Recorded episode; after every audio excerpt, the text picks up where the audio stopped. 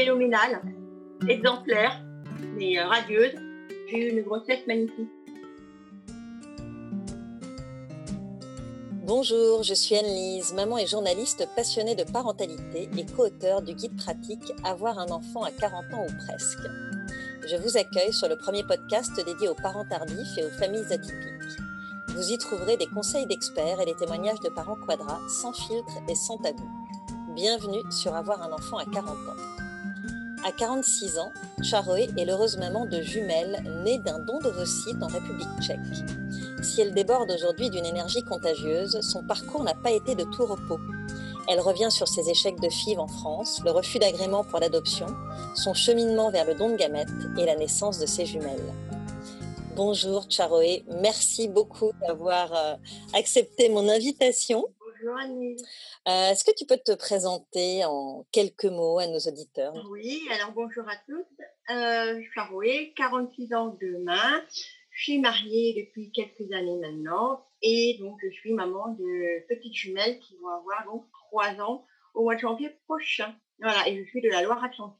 D'accord, et qu'est-ce que tu fais dans la vie de Charoé Alors je suis actuellement en congé parental et donc à partir du mois de janvier prochain, je devrais embrasser une nouvelle carrière professionnelle. D'accord, oui, un congé parental, euh, on peut imaginer que, que ça, ça a pu être d'une certaine utilité quand on a des jumelles à 43 ans, donc. Hein. Oui. Tu vas nous raconter ça euh, un peu plus dans le détail. J'aimerais savoir, euh, avant tout, si tu as toujours voulu être maman. Non, D'accord, c'est-à-dire? Non, pas du tout. Non, non, c'est, je ne voulais pas du tout être maman et ça depuis de très très nombreuses années. J'entendais autour de moi, notamment euh, dans ma cellule familiale, que bah, les enfants, euh, c'est quand même compliqué à gérer et, et des emmerdes euh, toute sa vie. Qui te disait ça C'était tes parents? Voilà, surtout ma maman. qui n'était pas très ouverte sur euh, ma maternité. Tu avais un peu tiré un trait sur cette option? Tu imaginais ta vie sans Ah oui, complètement comme pour le mariage. Je voulais pas en entendre parler. Moi, je voulais être libre, libre comme l'air, qu'on m'embête pas, que je n'ai pas de choses à faire euh, en relation avec euh, mon couple ou en relation avec les, les enfants. D'accord. Qu'est-ce qui t'a fait euh, changer d'avis? J'attendais inconsciemment l'accord de ma maman. Maman est tombée gravement malade d'un cancer. On a abordé mon passé, mon adoption. Euh, elle me dit, bah, écoute, je vais partir, hein, c'est inéluctable. Qu'envisages-tu pour la suite? Et je venais, moi, d'apprendre quasiment en même temps ma stérilité. J'étais euh, assise entre deux chaises. Le regard de maman, les paroles, la gestuelle. Maman me disait, fais ce que tu as à faire. Euh, je voulais pas me marier, c'est mes parents qui m'ont poussée au mariage. Mhm.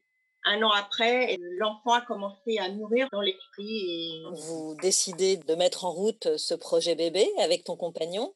Et après euh, deux ans d'essais euh, infructueux, oui. vous tournez vers euh, la PMA. Comment se passe ce premier parcours en France? J'avais pas de- d'euphorie, j'avais pas de stress particulier. J'ai fait le parcours comme il devait se faire, sans plus d'émotion. On m'a donné une liste de médicaments, des piqûres à faire. Oui, bah, je fais les piqûres, je prends les Mhm. médicaments, mais D'accord. Tu t'es remise dans les mains des médecins, Oui, tout, tout euh, simplement? oui, plus ou moins. J'avais pas le choix, comme je ne voulais pas avoir de regrets. Mhm. Je me suis laissée guider et puis ça marchait, ça marchait, ça marchait pas, ben, ça marchait pas, tant pis. euh. Je voulais pas avoir de regrets sur ce projet parental. Tu as fait combien de FIV Trois filles, donc deux IAC et une FIV, qui n'ont rien donné. Euh, J'ai eu aucun transfert. Tu avais quel âge euh, à ce moment-là? 41, 42, 43. D'accord. En parallèle euh, de la PMA, avec ton compagnon, vous faites euh, une demande d'agrément pour adopter un enfant, Oui, mais c'est un parcours qui se termine euh, devant les instances judiciaires. Tu vas nous raconter un peu euh, ce qui s'est passé pour que vous en arriviez là. Et en début d'interview, tu nous disais que tu étais toi-même une enfant adoptée. oui, tout à fait. Je sais très peu de choses sur mon adoption. Et euh, maman me dit un jour, écoute, la vie va faire que tu vas avancer, tu vas mûrir. Mhm. il se peut que tu t'interroges sur tes racines, sur tes origines. Et euh, elle avait lu un livre sur l'adoption qui disait que la grande majorité des personnes adoptées s'interrogent sur ses propres racines, puisque eux-mêmes vont devenir parents ou sont Mhm. en passe de Mhm. devenir parents. Et en fait, c'est ce qui s'est passé. je me suis posée et je me suis dit, euh, je suis thaïlandaise, croisée chinoise, peut-être, peut-être pas, je n'en sais rien. Effectivement, les tests d'ADN ont confirmé donc ses origines. Bon, ce serait peut-être bien quand même Mmh que je sache un petit peu plus euh, sur mon parcours. J'ai commencé à faire toutes mes démarches et puis malheureusement, ça n'aboutit à rien du tout. J'ai fait faire euh, des enquêtes qui n'ont rien donné. Euh, j'ai fait appel à un détective privé, ça n'a rien donné. Je suis partie en Thaïlande en 2013-2014, ça n'a rien donné. Dans quelle mesure le fait d'avoir été euh, adopté t'a conduit euh, à vouloir adopter toi-même un enfant? Je pense que j'étais à même à comprendre l'adoption puisque moi-même j'ai été adoptée et comme j'en parle euh, aussi facilement, Mhm. je revendique très haut et fort mon adoption. Mhm. Ça coulait de source. D'accord. Je connaissais les carcans, les pièges, et on ne réagit pas comme une personne qui vient du ventre de sa propre mère. Mhm. Voilà. L'adoption, c'était euh, une évidence. Bien sûr. Raconte-nous un peu comment euh, se passe euh, ce parcours pour adopter Alors, euh, dans les grandes lignes. Oh là, ça remonte à loin. Et Il y a une demande à formuler au département enfance, une lettre de motivation Mhm. qui explique pourquoi nous souhaitons adopter à l'international. Et ensuite, ce sont des, des évaluations Mhm. une évaluation avec un travailleur social, des évaluations avec une psychologue. Euh, la visite aussi de euh, notre domicile par le département pour voir si nous avions un environnement qui était euh, à même à accueillir en fait un Mhm. enfant. C'est la procédure classique. Oui, c'est la procédure, mais elle est très longue. hein. Est-ce que ton âge et celui de ton compagnon ont été un frein pour adopter? Oui et non. Dans l'évaluation, ils nous ont interrogés sur la possibilité d'accueillir un enfant avec des pathologies extrêmement lourdes. Mhm. et euh, de continent euh, africain. Nous, ce n'était pas du tout notre projet Mhm. parental de base, donc on a expliqué Mhm. pourquoi. Ça leur a pas plu que nous, que nous partions sur un projet d'un enfant asiatique, D'accord. et donc il a fallu que je me justifie sur le pourquoi et le comment du refus d'accueillir un enfant à pathologie lourde et de continent africain. On vous a proposé un enfant à pathologie lourde parce que vous étiez des parents Oui. âgés? Tu penses que Oui. ça a joué? Bien sûr, on aurait été plus jeunes, je pense que le problème ne se serait pas posé. Ok. Voilà. Et d'autant plus qu'on souhaitait un enfant d'origine asiatique qui me paraissait euh, couler de source, Oui, bien sûr. sans pour autant être raciste, hein, bien évidemment. Euh, le fait d'accueillir un enfant asiatique euh, au niveau de l'adaptation de l'enfant aurait été beaucoup plus Mhm. simple et surtout au niveau du regard des autres. Bien sûr. Parce que le regard des autres est aussi très important lorsqu'on est enfant, mais en plus adopté, c'est encore plus Bien sûr. important. Qu'est-ce qui s'est passé suite à ce refus de votre part on a quand même été à la procédure euh, amiable. Mhm. Il fallait se présenter directement au département. Et donc, on a présenté notre dossier. On a dit pourquoi nous n'étions pas d'accord sur le motif euh, du refus. Ah, On l'a senti tout au long de cette euh, audition, ça, ça passait pas. Il y avait quelque chose qui faisait qu'ils restaient sur Parce que tu n'as pas le droit de refuser un enfant quand tu es dans une procédure d'adoption? Il faut éviter de refuser parce qu'après, il est très compliqué d'obtenir l'agrément. D'accord. quand ce n'est pas votre euh, projet parental, il ne faut pas aller contre son projet Hmm. parental. Parce qu'après, c'est l'enfant qui va en Bien sûr. Lorsque nous avons reçu ce refus, en fait, à l'amiable, on s'est dit, on va aller au contentieux. On est passé directement par le tribunal administratif. J'ai pris un avocat et il fallait présenter un mémoire. Un mémoire. J'ai fait le mémoire toute seule, en vingtaine de pages. D'accord. Et ensuite, que j'ai euh, donc présenté à mon avocat qui a validé en y apportant quelques modifications. C'est parti au tribunal administratif. L'objet de ce mémoire, c'est de motiver ton refus. C'est ça. Sur 20 pages. Voilà, donc c'était très lourd. Mhm. J'ai dû le faire en un mois. Et je travaillais encore, moi, à l'époque, et entre deux clients, je faisais mon... J'écrivais mon mémoire. D'accord. C'était assez euh, rock'n'roll. J'imagine.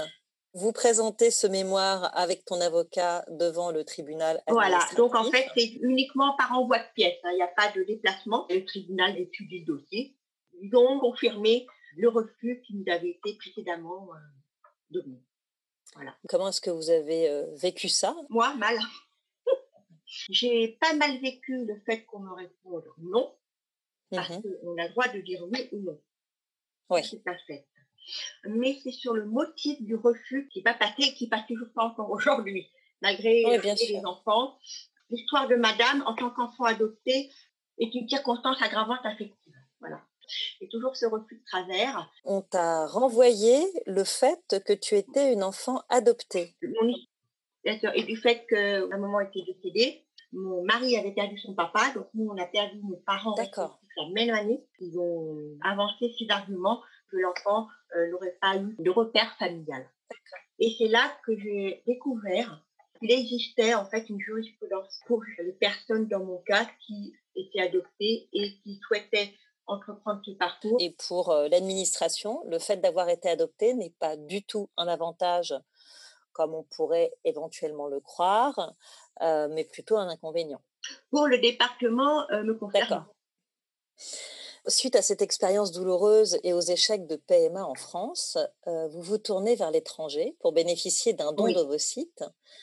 Comment cheminez-vous vers cette option? Est-ce qu'il se passe beaucoup de temps entre les échecs de PMA, le refus de l'agrément et votre décision d'aller bénéficier d'un don vos sites à l'étranger? J'ai fait le deuil rapidement et je voulais passer à autre chose. Je pense mmh que dans les jours qui ont suivi cet échec, on est passé à ce parcours euh, de vos Ça s'est imposé comme une évidence, comme pour l'adoption? Déjà en tant qu'enfant adopté, je n'ai pas le capital génétique de mes parents adoptifs.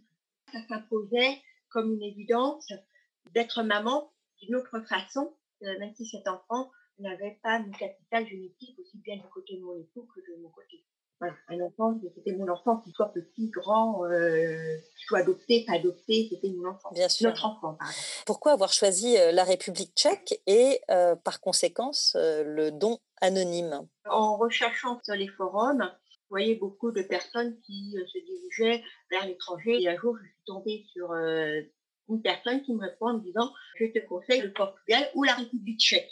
J'ai contacté, moi, la CPM, le centre, le CNSE, qui est le Centre national des soins à l'étranger. Mhm. Et la personne me dit Écoutez, nous traitons énormément de demandes sur les couples en don d'ovocytes. Mon conseil, partez plus sur la République tchèque. Mhm. Je dis à mon mari, bah, hop, on va voir en République tchèque ce qui passe. D'autres personnes m'avaient indiqué entre-temps les cliniques de la République tchèque. On a fait un choix qui a été très rapide. Est-ce que vous vous êtes posé quand même la question de l'anonymat ou pas du don? Alors là, euh, ça m'a pas du tout traversé l'esprit. D'accord, il n'y a eu aucune réflexion sur ce point. Vous avez plutôt choisi un pays dont vous aviez entendu euh, du bien et vous vous êtes dit c'est là qu'on veut aller. Voilà, tout à fait. Le reste. Euh... Oui, c'était pas un critère pour toi. Donc il y a un parcours qui est quand même long. Il hein, mmh faut s'y prendre euh, bien de trois mois à l'avance. Il y a un dossier à constituer auprès de la CPAM hein, de domiciliation. Euh, ce dossier, on peut le constituer quand on a moins de 43 ans. Il ne faut pas qu'on ait épuisé les quatre tentatives. Les quatre tentatives, et il ne faut pas qu'on ait dépassé euh, les 43 ans. Donc toi, tu étais encore euh, dans ce cas de figure. Donc vous avez commencé par monter ce dossier auprès de la CPAM parce qu'il est donc possible de se faire financer en partie ce protocole à l'étranger. Une partie, la Sécu, il y a un forfait d'alentour de 1500 euros. D'accord. Et après, il y a toute la partie mutuelle. Alors ça, c'est vraiment sous réserve de la mutuelle euh, du couple, surtout généralement de la receveuse. D'accord. Tu parlais d'un dossier à monter. Qu'est-ce qu'il faut mettre dans ce dossier? Il y a plusieurs pièces qu'il faut mettre dans le dossier. La lettre de motivation du couple. Il y a le 100% stérilité que l'on peut euh, récupérer auprès de sa CPAM ou mmh auprès du médecin. Tous les comptes rendus médicaux. Mmh le mot du médecin il faut le devis de la clinique que nous retenons, le certificat européen euh, de la clinique retenue, mhm. euh, les cartes européennes, couple. J'avais mis aussi mon certificat de mariage. D'accord. Voilà, mon livret de famille, en fait.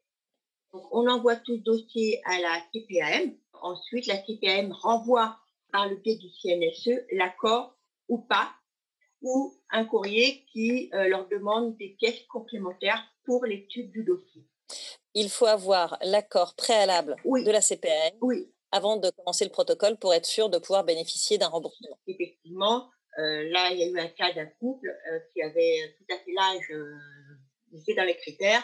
Ils ont dit, nous, on n'a pas le temps de monter le dossier, c'est pas grave, on part. Mmh ça marche tant mieux, ça marche pas tant pis. Et donc, la chance, ça a marché. D'accord. c'est tout à fait possible. Mais si on veut une possibilité de remboursement, il faut vraiment faire ce dossier et surtout attendre l'accord préalable. OK. Vous avez monté ce dossier. Vous avez choisi votre clinique. Comment ça se passe ensuite? Oh ben, C'est la tête à l'envers. C'était plus de la lassitude de se laisser aller. Voilà. Cette fatigue et cette lassitude, elles étaient dues au parcours que tu avais déjà eu en amont Oui, tout à fait. Avec les échecs de FIV, le refus de l'agrément. Donc... J'étais saturée et donc je dis, ben, on y va, ça nous fera des vacances. Est-ce que tu y croyais? Ah Non, pas du tout. Je suis partie vraiment, je n'avais plus de sentiments. En fait, je pense que j'étais devenue un petit peu l'ombre de moi-même. Et j'ai dit, ben, attends, allez, on y va, ça marche tant mieux, si ça marche pas, ben, on aura été au bout. D'accord. Donc, on choisit sa clinique, on choisit une donneuse. La clinique m'avait demandé de remplir un questionnaire et éventuellement les critères que nous souhaitions. Le poids, la taille, la couleur des yeux. J'avais donc émis un souhait du fait que ça soit une jeune femme en cours mhm. d'études supérieures et de bonne famille. C'était euh, les critères que je demandais au niveau de ma donneuse. D'accord, donc tu acceptes cette donneuse qu'on te propose. Quelle est la suite du protocole? Il euh, fallait donc j'attends mon prochain cycle et lorsque mon cycle est arrivé, euh, je devais prendre un médicament pour bloquer les ovaires. Ben, je continue le médicament jusqu'au jour où j'arrivais à gym pour établir en fait. D'accord, donc on bloque ton cycle pour qu'il soit synchronisé avec celui de la donneuse.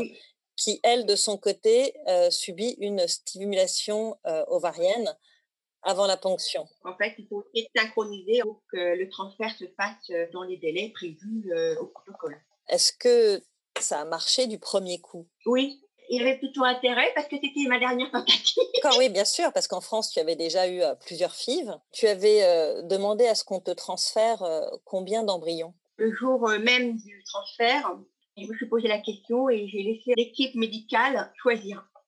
L'embryologiste de la clinique me dit bah, écoutez, compte tenu de vos antécédents, de votre dossier et de ce que je vois aujourd'hui, voilà, votre dynamisme et tout, euh, je pense que vous êtes tout à fait capable d'avoir deux embryons. Voilà. Et en plus, comme c'est de très bonne qualité, et eh ben, je lui dis, bah, écoutez, euh, allez, on y va. Hein.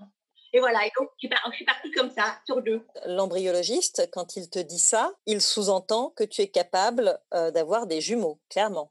Elle me dit, vous êtes tout à fait capable, vous êtes dynamique, votre dossier médical que vous nous avez fait parvenir ne contient pas de problème majeur. Votre séjour se déroule très bien. Je fais ouais, ouais, ouais, ouais, ça va, ça va. Tu as patienté euh, les 14 jours qui ont suivi euh, le transfert. Tu as su à l'issue de cela que tu étais enceinte. L'avant-veille, j'avais été euh, en pharmacie pour aller chercher un test de grossesse. Et effectivement, le test était positif. Mmh OK. La veille de ma prise de sang, je vais quand même faire un test digital pour confirmer ou pas mon premier test. Donc, je fais mon test digital aux premières durées du matin. Il va être 2-3 heures du matin. Pareil, en 5, 3 semaines. Tu t'y attendais pas? Non, non. J'ai pris mon mari au pied du lit. Je lui dis, écoute, euh, apparemment, euh, apparemment, je suis enceinte. Elle dit, apparemment ou t'es enceinte? Sur le même, euh, la même intonation où je parle aujourd'hui. Hein. C'est apparemment, je suis enceinte. Mmh. Apparemment, non, mais je sais pas, apparemment. Je vais à la prise de sang donc, le lendemain, supérieur à 5. Alors, j'ai pas sauté au plafond, j'ai pas pleuré, j'ai pas foutu la maison euh, en dessous. Euh, je suis restée, mais alors stoïque, voilà. J'allais faire des prises de sang pour euh, voir le taux, savoir si la grossesse s'installait. Donc, tous les 24-48 heures, je faisais des prises de sang. Mon taux augmentait. À une des prises de sang, là, le, taux l'avait explosé. Quoi, il y a mon mari, je dis, écoute, je sais pas, là, le taux, là, mais alors, tout d'un coup, paf, mais alors parti, mais alors dans les, c'était assez, assez phénoménal, effectivement, à l'échographie de datation. On m'annonce que enceinte de jumeaux. Oh Quand que je réalise que j'étais enceinte de jumeaux, je me suis dit, mais, euh, mais où je vais les mettre? J'entendais autour de moi les femmes qui me disent Oh là là, déjà moi avec 1 ou 15 kilos. Alors moi, je me suis dit, multiplié par deux, ça va faire 30. Et je vais être énorme. Et en fait, non, j'ai pris que 12 kilos à ma grossesse. Alors justement, parle-nous un peu de cette grossesse. Phénoménale exemplaire, mais euh, radieuse. J'ai eu une grossesse magnifique. Une grossesse de rêve à 43 ans avec des jumeaux. Pas de nausée, pas de tête. Je travaillais, on faisait 50 km aller-retour en voiture, j'avais pas mal de dos. Euh, on faisait la chambre des enfants. Euh, mon mari posait des grandes plaques de placo au plafond. J'étais montée sur l'escabeau. Mon mari aussi, il prenait en fait sa plaque et moi j'avais la plaque sur la tête. Je servais de support pour que mon mari puisse les fixer euh, au plafond. On écoutait de la musique et je sortais les enfants qui dansaient en même temps dans le ventre, donc c'était assez rigolo. Non, j'ai pas été malade. Euh, mes anciens employeurs avaient très peur et se sont dit, elle va nous lâcher. c'est pas possible à ce rythme-là. En fait, j'avais pas l'impression d'être enceinte. C'est fou. Hein. c'est quand même assez rare hein, comme témoignage. Mon ventre grossissait tranquillement et tout. Euh. Et, comment s'est passé ton accouchement? oh bah, Bien. J'avais opté avec mon mari à la césarienne. Je ne voulais pas souffrir en accouchant par voie basse. Le gynéco m'a fait faire des radios du bassin pour voir quand même qui, toutefois, je changeais d'avis, mm-hmm. si l'accouchement par voie basse était possible. Impeccable. La mm-hmm. voie basse était tout à fait possible. L'avant-veille, je crois, de l'accouchement, c'était parfait. Les deux têtes étaient en bas. Super. Mm-hmm. Oh là là, c'est génial. Le lendemain, il y a une qui se retourne. Quand on m'a fait le déclenchement à 8h30 du matin, pas de douleur, tout allait bien. Bon, c'était euh, contrôle régulièrement euh, du monitoring. Et ça a commencé le soir. Ça a commencé à garder, ça a commencé à, bouger, euh, des contractions, mhm. mais sans plus. Là, je commence à avoir un petit peu mal au dos, au vertèbre et Et on m'a dit, là, ça va être bon. Ils m'ont percé la poche des os. Ils se sont aperçus que le col n'était pas ouvert. Hmm entre le matin 8h30 et le soir 22h, le col était là qu'à 1 cm et demi. Donc, ils m'ont dit, bah, écoutez, on va vous faire la césarienne. Ils m'ont collé la péridurale. Mm. Et en fait, je pense fatiguée. Je me suis endormie. J'ai quasiment rien vu. On présentait mm-hmm. euh, la première. Ils se sont aperçus que le cordon ombilical était autour du cou de la deuxième. Donc, pour pas que mon époux voit, ils l'ont fait sortir avec la première, mais mon mari a vu.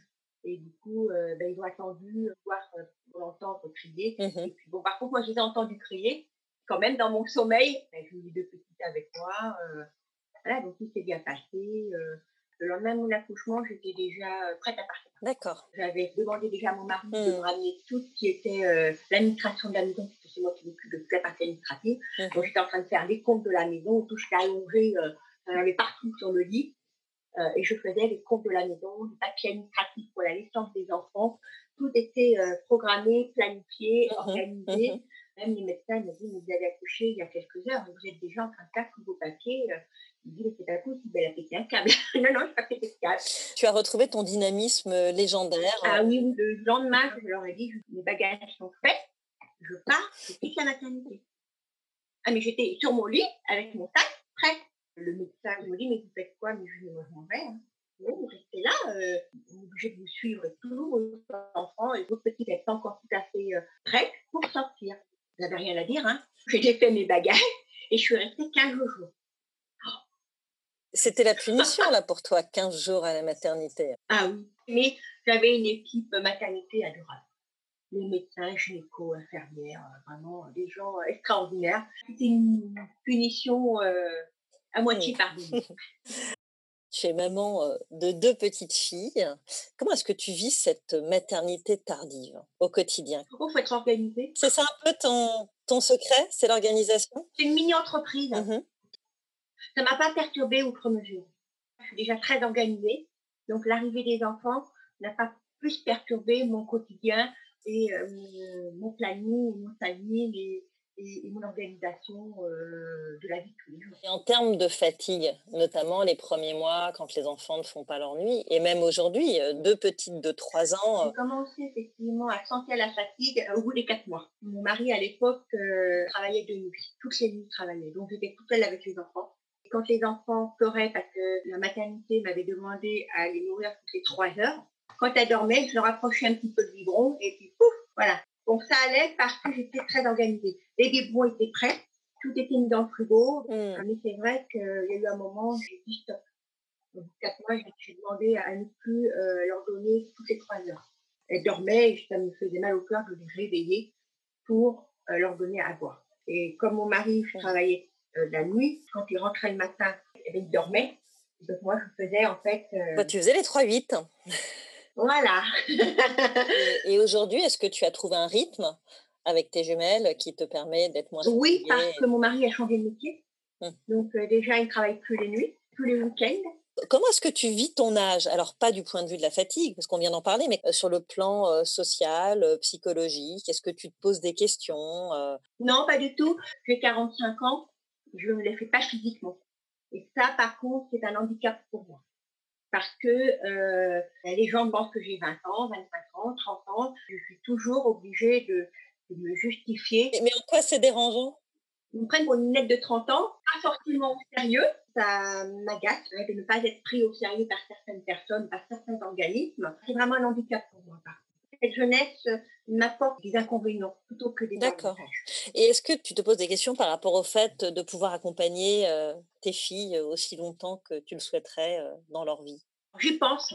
Moi, je suis pas toute jeune, hein, 45 ans, hein, pas non plus se voiler la face. Je m'interroge quand même de me dire, attention, tu commences à fatiguer, prends soin de toi, prends du temps à toi parce que tes enfants vont avoir besoin de toi. Mmh.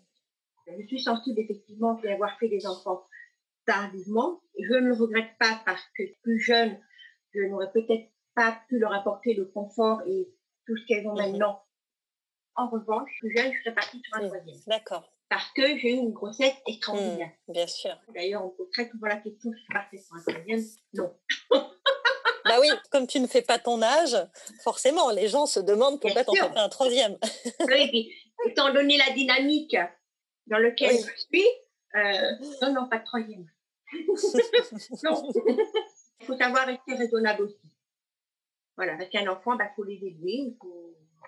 Voilà, mmh. hein, ouais, bien sûr. C'est un parcours derrière. Hein. Et puis, il faut aussi que je sois capable de leur raconter mon histoire pour qu'elles puissent comprendre leur histoire et leur parcours. Bah, il faut que moi, je puisse leur expliquer le mien. Hein, mon abandon, mon adoption, comment j'ai été adoptée. J'ai fait mes recherches. Les recherches, je voulais être maman, la PMA et l'adoption, le refus d'agrément, et puis bah, la FIV. Mmh, mmh. Euh, voilà, tout préparé dans un grand carton elles auront accès à l'intégralité de leur parcours, puisque je cumule, je cumule mmh. tout, euh, de la première radio euh, gynécologique, tout garder dans un, dossier qui sera à leur disposition. Je leur laisserai découvrir toutes seules, mmh et après, si elles ont besoin, eh ben, elles diront, ben, nous questionnerons, de toute façon, c'est évident. Bien sûr. Voilà, donc après, c'est mon rôle. Mon rôle en tant que mère, et puis mon époux en tant que père. Donc, je pense aussi que le papa, il a aussi la contribution. Peut-être moins que la maman. Mais il, sera aussi. Et ça, c'est très important pour nous de les accompagner en ce sens, de pouvoir euh, partir euh, au moins une fois par an ou tous les deux ans là-bas, dans un petit chèque, pour aussi, euh, dans quelques années, les emmener dans mon pays d'origine, en Thaïlande. Parce que c'est aussi important de pouvoir les emmener sur la terre de leur maman. Aujourd'hui, avec le recul, quels conseils tu donnerais aux hommes et aux femmes qui souhaitent avoir recours à un don d'ovocytes à l'étranger? Ben, Il faut y aller. C'est une chance euh, de pouvoir euh, devenir parent. Il faut, faut, la saisir. Il faut aller au bout, jusqu'au bout de ses convictions. Il faut y aller. Peu importe l'endroit où ils vont aller, hein, que ce soit la République tchèque, que ce soit l'Espagne, que ce soit le Portugal, peu importe. C'est un cadeau qu'il faut prendre. Si on n'a pas eu l'agrément d'adoption, oui, Tu veux dire que ça ne s'est pas produit par hasard. Voilà. Il faut y aller, il ne faut pas se poser de questions. Moi, c'est ce que je dis à, toutes les couples, arrêtez de vous poser des questions, ça ne sert à rien. On vous apporte une autre solution. On est là. Merci beaucoup, Charoé. Ce sera le mot de la fin. à plaisir. Merci euh, de m'avoir confié ton parcours particulièrement courageux et inspirant. Merci également à l'association Les Cigognes de l'Espoir de nous avoir mis en contact et de faire euh, ce travail euh, remarquable auprès des personnes infertiles. Je rajoute d'ailleurs que tu as rejoint cette association. Aujourd'hui, tu renseignes les couples qui vont vers l'étranger sur les possibilités de se faire rembourser par la CPAM et les mutuelle.